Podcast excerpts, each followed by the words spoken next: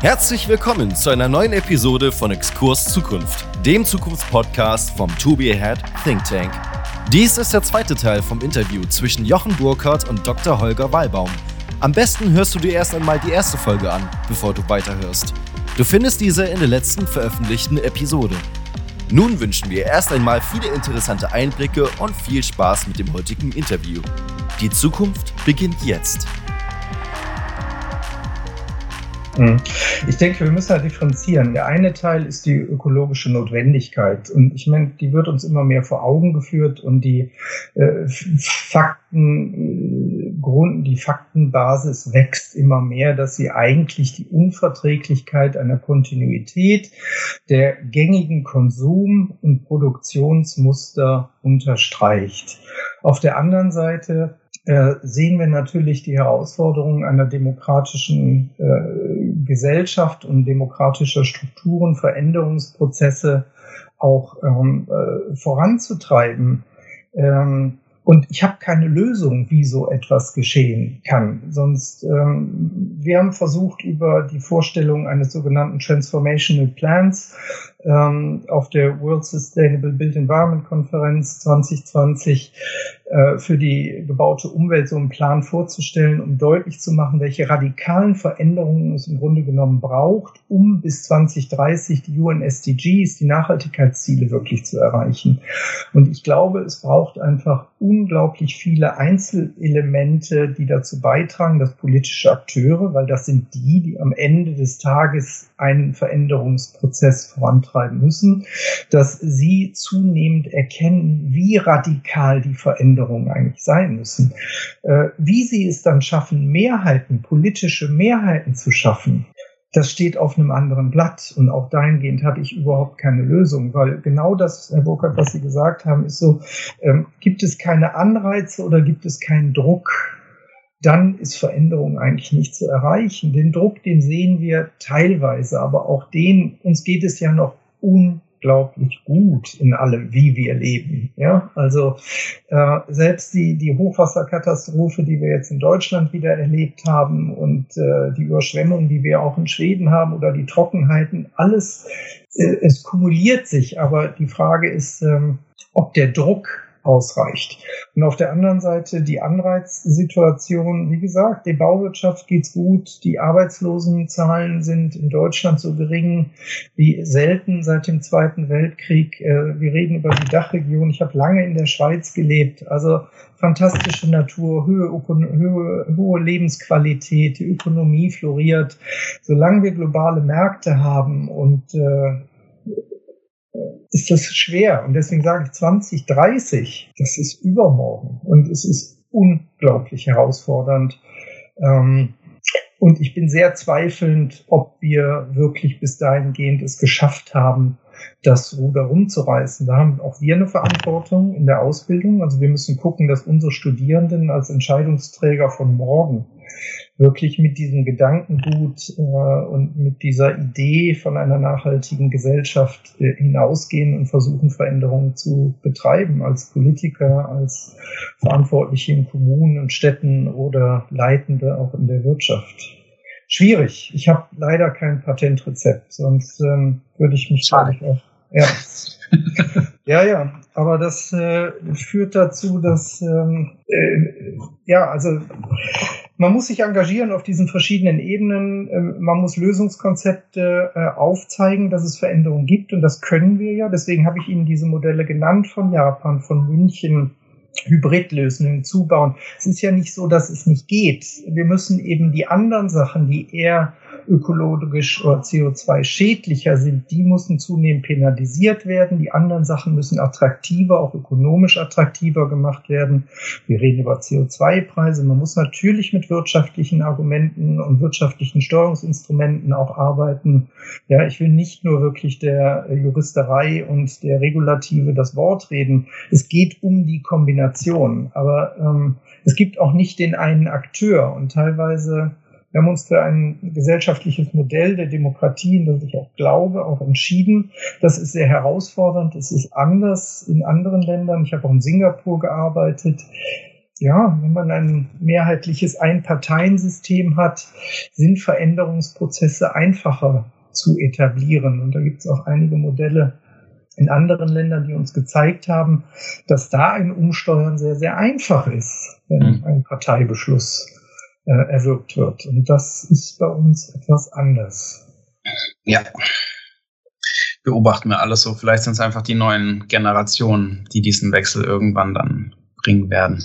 Ja? In der politischen Notwendigkeit sind wir eigentlich und in der Suche nach Akteuren, die die Kraft und das Charisma haben, um so eine Veränderung auch voranzutreiben. Und ich denke, wenn man guckt, was Macron äh, da auch initiiert hat, also er hat radikale Vorschläge. Also auch wenn die Gelbwesten jetzt wieder verstärkt auf die Straßen gehen, ja, äh, es ist schwer, so mal Mehrheiten zu gewinnen und es gibt viel, was wir wirklich äh, anfassen müssen, was wir lieb gewonnen haben. Aber das ist genau das, wir tun müssen. Und es ist spannend zu sehen. Ich finde im Augenblick also sehr, sehr innovative Gesellschaften wie Finnen sind unglaublich innovativ, was dort passiert. Die Niederlande, finde ich, äh, machen unglaubliche Sachen äh, in dem Circular Delta, auch was sie vorantreiben mit Arnhem, Nijmegen, äh, in welche Richtung sie da gehen, das Circular Building in Rotterdam. Also es, der Circ, es, es gibt so Ansätze. Und also wenn die Niederlande, die auf der, der Reichtum oder der Wohlstand und die Entwicklung der Niederlande in den letzten Dekaden war aufgebaut auf dem Gas. Und wenn Sie sehenden Auges einen Ausstieg aus dem Gas eigentlich verabschieden, ähm, dann ist das radikal. Und das sind genau diese Sachen, und das die Politik in einer Demokratie durchgesetzt hat. Ich finde, sowas muss uns Hoffnung geben, dass so Veränderungsprozesse eigentlich möglich sind, wenn man es, wenn es gelingt, die Bevölkerung für diese Idee zu gewinnen, dass man eben Alternativen aufzeigt, dass es sich lohnt, Veränderungen auch zu tun. Das ist das, was ich vorhin angedeutet habe, auch mit die Gebäude, den, den Gebäudebestand äh, lukrativer machen. In Zürich hat man ein Quartier gebaut, mehr als Wohnen. Ähm, bezahlbarer Wohnraum in einer der teuersten Städte irgendwie Europas, wo man äh, Werkstätten angeboten hat, wo man Gästezimmer zumieten kann, wenn man es temporär braucht und so Sachen. Also kluge, innovative Ideen, die es Familien, die es Studenten, die es äh, ausländischen Mitbürgerinnen erlaubt hat, da eigentlich in so Quartiere hineinzuziehen äh, und sowas zu nutzen. Und das ist was, was ich denke, in welche Richtung wir auch äh, gehen müssen. Und viel mehr sozialer Wohnungsneubau, viel mehr Verantwortung seitlich der Kommunen und städtischen Akteure, aber eben nicht nur Wohnraum schaffen, sondern wirklich Konzepte, Wohnkonzepte mit Betreuung und Dienstleistungskonzepten schaffen, die so ökonomisch sozial attraktiv sind, dass es uns einfach fällt, äh, genau diesen, diesen Weg zu gehen. Das ist es. Wir müssen es, äh, es, wir verkaufen so viel als Verzicht, anstatt es als Gewinn eigentlich zu, zu etablieren. Da können wir viel aus der Marketingwirtschaft auch lernen, wie man sowas machen muss. Und auch das muss Hand in Hand gehen. Ja. Wir haben vor kurzem ein Interview gehabt mit jemandem, der viel äh, an, den, an den Policies in Brüssel äh, mitgestaltet und so weiter und so fort. Mhm. Ähm, und da kam so ein bisschen das Bild raus, als, als Zement- und Betonhersteller muss man eigentlich gerade warten, was die Politik macht. Die Regularien mhm. werden schon kommen und die gewissen Technologien, CCS, was da alles so unterwegs ist, ähm, mhm die werden ähm, irgendwann da sein. Das muss aber dann auch Hand in Hand gehen ähm, mit dem mit dem Zertifikatehandel und das muss hier ökonomisch ausgehen am Ende. Das wird aber die mhm. Politik regeln müssen. Mhm. Ähm, und auf der anderen Seite weiß man, dass Beton äh, ein Baustoff ist, den man nicht wegsubstituiert bekommt. Dann nehme ich jetzt mhm. was vorweg. Das ist eigentlich eine mhm. Frage, die wir Ihnen erstmal so stellen müssen, wie da Ihre mhm. Meinung dazu ist.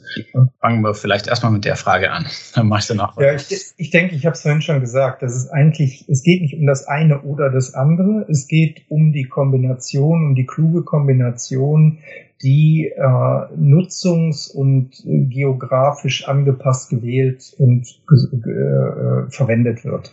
Also wie gesagt, in, wir haben unglaublich viel Holz hier. Wir unternutzen im Grunde genommen unsere Holzressourcen. Das hat auch ökonomische Gründe. Äh, es hat Gründe, die in der Bauwirtschaft liegen, wie auch immer.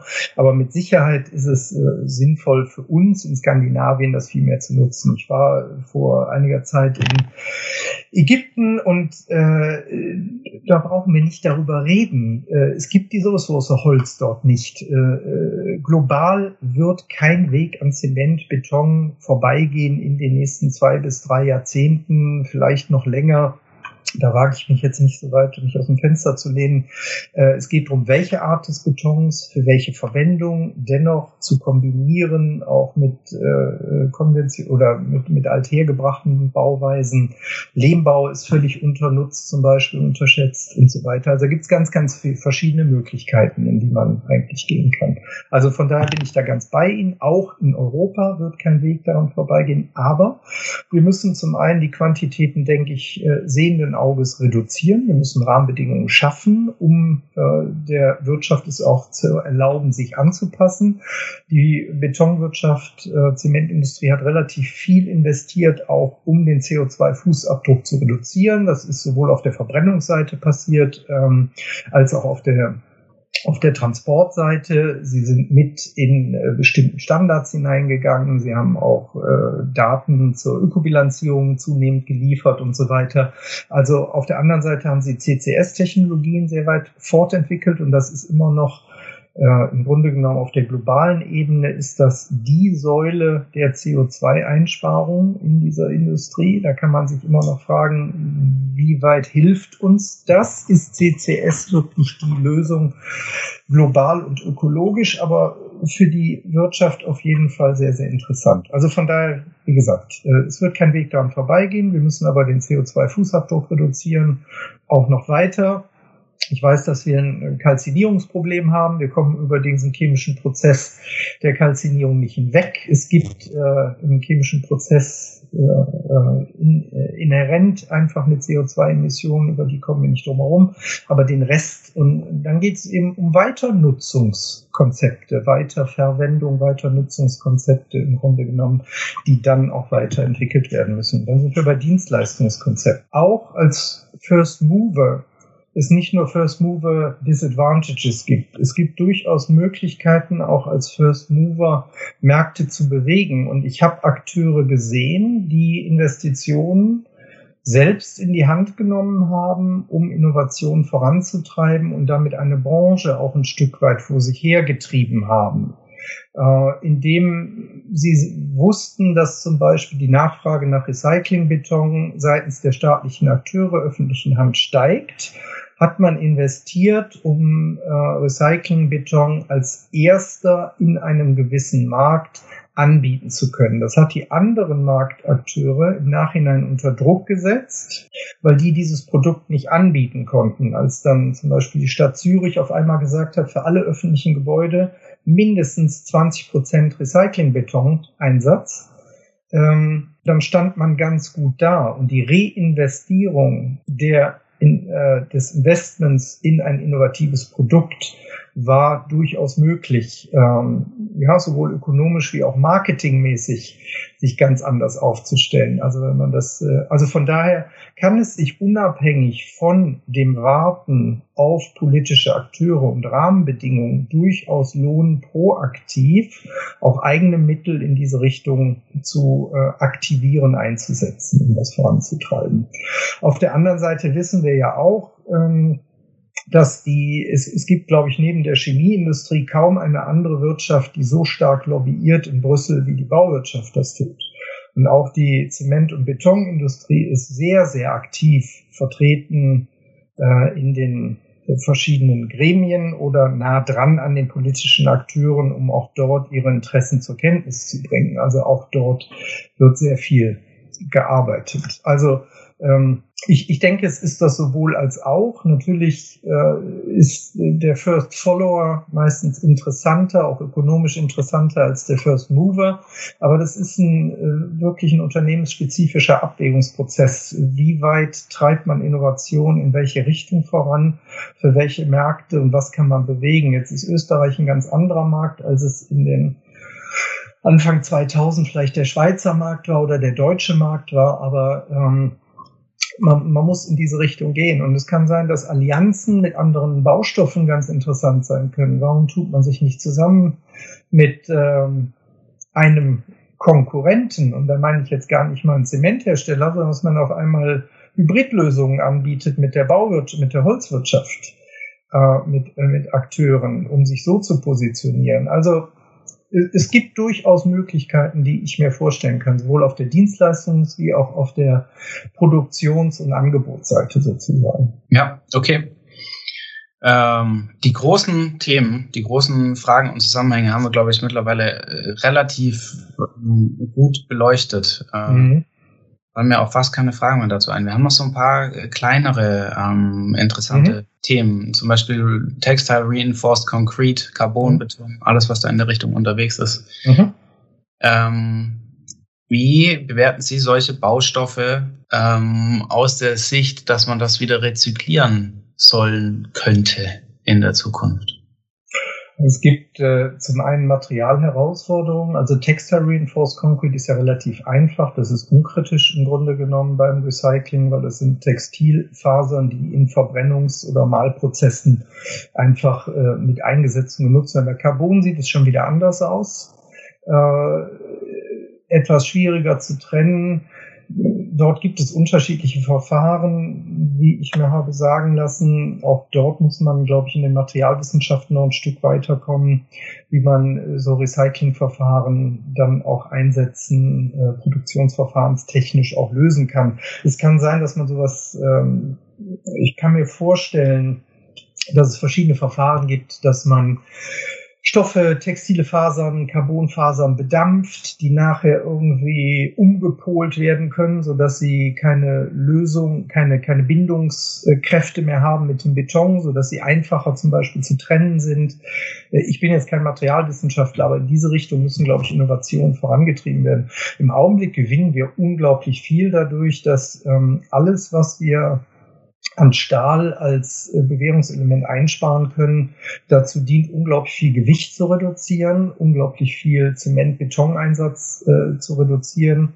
Jetzt gar nicht mal nur wegen der äh, mechanischen Eigenschaften, sondern meistens ist ja der Korrosionsschutz. Also wir packen unglaublich viel Zement und Beton drauf, damit wir diesen Stahl vor Korrosion schützen. Das ist ja widersinnig, im Grunde genommen sowas zu tun. Und wenn wir natürlich Carbon- und Textilfasern äh, einsetzen, können wir äh, Slim Wall Elements und so weiter eigentlich äh, etablieren. Die sind viel, viel äh, ökologisch freundlicher. Auch Ultra High Performance Concrete hat äh, durchaus Möglichkeiten, also zwar mehr CO2, aber äh, auf die Last, die getragen werden kann, auch eine bessere Performance.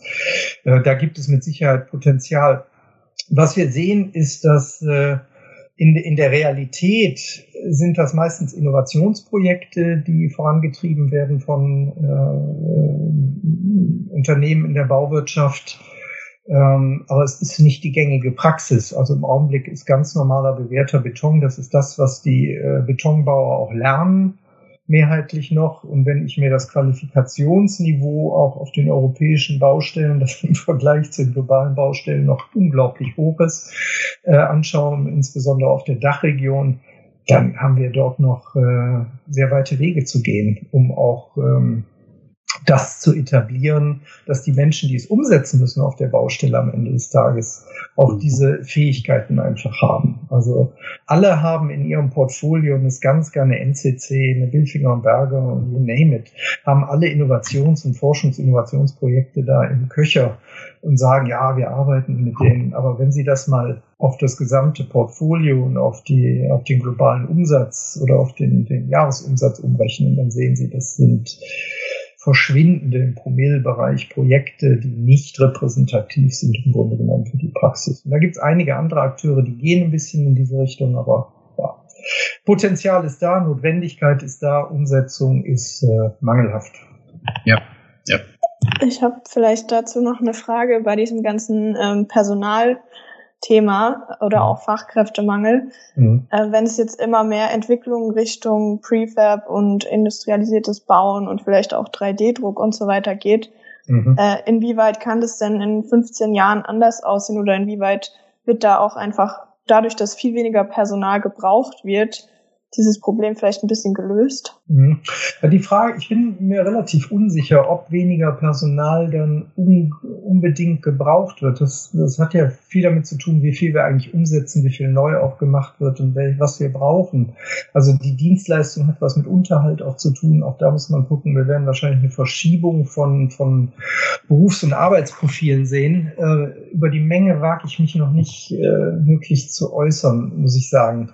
Äh, ja, weiter ausbilden, äh, ähm, Lifelong Learning, ich meine, Sie, Sie kennen das. Also im Grunde genommen müssen wir da hineingehen. Wir müssen den Leuten Weiterbildungskonzepte anbieten. Wir müssen Anreize auch schaffen, dass sowas gemacht wird, dass wir genau das verhindern, was wir im Ruhrgebiet erlebt haben, wenn wir abwickeln, dass wir keine Alternativen anbieten. Ne, auch da ist, oder in, in den neuen Bundesländern, Sie haben es ja auch vor Ort erlebt, im Grunde genommen, wir müssen Alternativen anbieten und auch da ist Politik gefragt. Also umzusteuern. Das ist genau das, worüber wir eigentlich reden. Weiterzuentwickeln, neu zu steuern, nicht zu verwalten, Alternativen anzubieten, Konzepte anzubieten, mit den Akteuren zusammen. Das kann, äh, das können die Berufsschulen sein, es können aber eben auch ähm, mit Branchenorganisationen Weiterbildungsangebote eigentlich anbieten, plus mit den Hochschulen äh, da auch zu überlegen, was sind denn eigentlich äh, die Anforderungen. Ich habe Zweifel, dass wir Zumindest kann ich das jetzt nur für unsere Hochschule sagen, dass wir wirklich das Anforderungsprofil der ähm, in der Bauwirtschaft gebrauchten äh, Akteure ausbilden, die es in zehn Jahren braucht. Weil das ist ja eigentlich unsere Aufgabe. Das müssten wir ja tun. Ne? Wir müssen ja nicht den Markt, den Bedarf von heute befriedigen. Wir müssen ja im Grunde genommen vorspuren und äh, anbieten, abdecken, abbilden und ausbilden, was es in zehn Jahren braucht. Und da gibt es noch einiges zu tun, kann ich Ihnen sagen auch von unserer Seite. Ich habe noch eine Frage in die Richtung von äh, Lifecycle Assessments. Mhm. Gerade noch gekommen. Mhm. Äh, es gab in der Vergangenheit die Entwicklung, dass äh, energieeinsparendes Bauen erst über diese ganzen technischen Lösungen ging. Dann kam man so langsam irgendwie auf die äh, sozialökonomischen Dynamiken, die da äh, gelöst werden können müssen. Mhm. Und mittlerweile merkt man, dass es am Ende eine sehr komplexe Rechnung ist, um so ein, mhm. äh, im Sinne von einem Lifecycle Assessment den CO2-Abdruck von einem Gebäude ganzheitlich zu senken. Mhm. Das ist unglaublich komplex. Mhm. Ähm, wie stellen Sie sich vor, werden diese Assessments in Zukunft, also welcher Akteur wird, wird für diese Datenverfügbarkeit zuständig sein, dass diese vielen Akteure, die bei der Erstellung von einem, von einem, von einem Bau mhm äh, diese Informationen zur Verfügung stellen, liefern, irgendwo ja auch verpflichtend, wenn da dran mhm. eine Policy geknüpft ist. Mhm. Ähm, und wer wird dieses Lifecycle Assessment entwickeln? Sind das die mhm. Architekten, mhm. sind das Software-Spezialisten, sind das spezielle neue Dienstleister, die wir heute noch nicht haben? Sind das die mhm. klassischen äh, Bauträger? Mhm. Also im Grunde genommen haben wir das schon. Es gibt eine Direktive und äh, auf der europäischen Gesetzgebung ist die Ökobilanzierung für Neubauten äh, ab dem nächsten Jahr verpflichtend. Also in, ab Januar 2022 müssen zumindest A1 bis A5, also die ersten Produktionsphasen, Materialgewinnung, äh, Produktion müssen ab, Transportwege müssen abgebildet werden. Ab 2027 wird man dann weitergehen, dass auch äh, man die Nutzungsphase stärker berücksichtigt, äh, inklusive Maintenance und so weiter. Das kommt. Ähm, also es ist vorgespurt. Was wir sehen ist und äh, ich arbeite sehr viel in diesen, mit diesen Themen auch, sowohl auf der, der wissenschaftlichen Seite als auch in dem äh, Swedish Lifecycle Center mit den verschiedenen Akteuren. Ich verwende ähm, mich sehr stark dafür, dass politische Akteure auf dieser Datenbank sitzen müssen, so wie es in Deutschland eigentlich ist mit der Öko-Baudat, die angeboten wird. Es kann nicht sein, dass Consultancies ähm, das eigentlich besitzen. Da gibt es viel zu viele wirtschaftliche Interessen. Es gibt keine Langfristigkeit. Es muss eine, eine Glaubwürdigkeit, eine Unabhängigkeit, eine Transparenz eigentlich hergestellt werden. Äh, von daher können Consultancies sowohl wie Bauträger als auch Baustoffhersteller können alle dazu beitragen, dass sie Daten zur Verfügung stellen, dass sie einspeisen. Das muss einer unabhängigen Qualitätssicherung unterzogen werden, aber dann müssen die Daten eigentlich öffentlich gemacht werden. Zur Komplexität, die Sie angesprochen haben. Ich glaube, wir müssen einfach ein Stück weit da auch zurückgehen von, und das sage ich Ihnen auch als Wissenschaftler, dass wir nicht die fünfte Nachkommastelle eigentlich äh, berechnet haben müssen, bevor wir in die Aktivität hineingehen. Wir haben eine große Sicherheit und wir müssen das im Grunde genommen so machen, wie es wir mit der Energieeinsparverordnung oder Energieberechnung gemacht haben. Man fängt grob an, man nimmt die größten äh, Verursacher im Grunde genommen. Man nimmt nicht alle ökologischen Indikatoren, man fokussiert vielleicht äh, zuerst auf CO2, äh, man nimmt Resource Depletion mit rein und vielleicht Wasser, je nachdem, was lokal, regional auch relevant ist und abgebildet werden muss. Und dann wird man besser im Laufe der Zeit, weil wir müssen Schulungen haben Ne? Die Akteure müssen reinkommen, wie Sie es angesprochen haben. Wir reden über BIM, wir reden über Architekten, die einfache Planungsinstrumente an die Hand gegeben werden müssen. Im Augenblick ist ja jede Ökobilanz ein zusätzliches Investment, eine Masterarbeit und das ist ja grotesk. Das darf es ja nicht sein. Es muss ja sein, dass das eigentlich ein Abfallprodukt ist. Im Grunde genommen machen wir das gerade mit verschiedenen ähm, Bauträgern auch oder auch äh, äh, Akteuren in der Bauwirtschaft, die haben ihre Prozesse intern überhaupt nicht so aufgestellt, dass es ihnen überhaupt möglich ist, ein Inventar für eine Ökobilanzierung abzurufen. Mhm. Also Sie können Ihnen ganz einfach eine Rechnung ausdrucken, wo Sie alle Positionen haben. Da steht aber drin ein Fenster. Sie wissen aber nicht, was für ein Fenster es ist. Wenn es gut läuft, wissen Sie noch, es ein Holzfenster und Kunststofffenster und es ist zwei- oder dreiglasig. Aber was die Materialmengen sind, die Sie brauchen für die Ökobilanzierung, die sind eigentlich nicht hinterlegt. Und das müsste man im Grunde genommen, es kann ein SAP-System sein oder welches System Sie auch immer haben, im Grunde genommen müsste das ja hinterlegt werden. Dann drücken Sie auf den Knopf und kriegen dann im Grunde genommen raus, so viel Euro kostet Ihnen, äh, kostet Sie das, aber gleichzeitig so viel CO2-Emissionen. Und das ist genau in welche Richtung es geht. Ähm, und da arbeiten wir an verschiedenen Projekten, aber auch da ähm, reden wir eher über drei bis fünf Jahre dass überhaupt diese wirtschaftlichen, diese Akteure umstellen, ertüchtigt werden, das zu machen. Und dann sind wir ganz, ganz nah dran an 2030. Und wenn Sie wissen, dass ein Neubau drei bis fünf Jahre Vorlauf hat, dann wissen Sie eigentlich, wenn wir 2025 äh, dahingehend in der Lage sind, eine Ökobilanzierung einfacher durchzuführen, dann kommen die Projekte rein, die dann 2030 realisiert werden. Und dann stehen die erst da. Also es ist wirklich sehr, sehr zeitnah das Ganze. Vielen, vielen Dank für Ihre Zeit. Gerne. Danke fürs Interview. Ich freue mich auf die Zusammenfassung, auch von den restlichen Kolleginnen und Kollegen. Vielen Dank. Danke, gute Zeit Ihnen. Das war die heutige Episode von Exkurs Zukunft, dem Zukunftspodcast vom To Be Ahead Think Tank. Vielen Dank fürs Zuhören. Wenn du mehr über uns und unsere Arbeit wissen möchtest, kannst du unsere Website oder unsere Social Media Profile besuchen. Den Link dazu findest du in der Beschreibung. Wir hoffen, du hattest einige interessante Einblicke und würden dich gerne auch in der nächsten Episode wieder begrüßen dürfen. Hab einen schönen Tag und bis zum nächsten Mal. Dein Team von Exkurs Zukunft.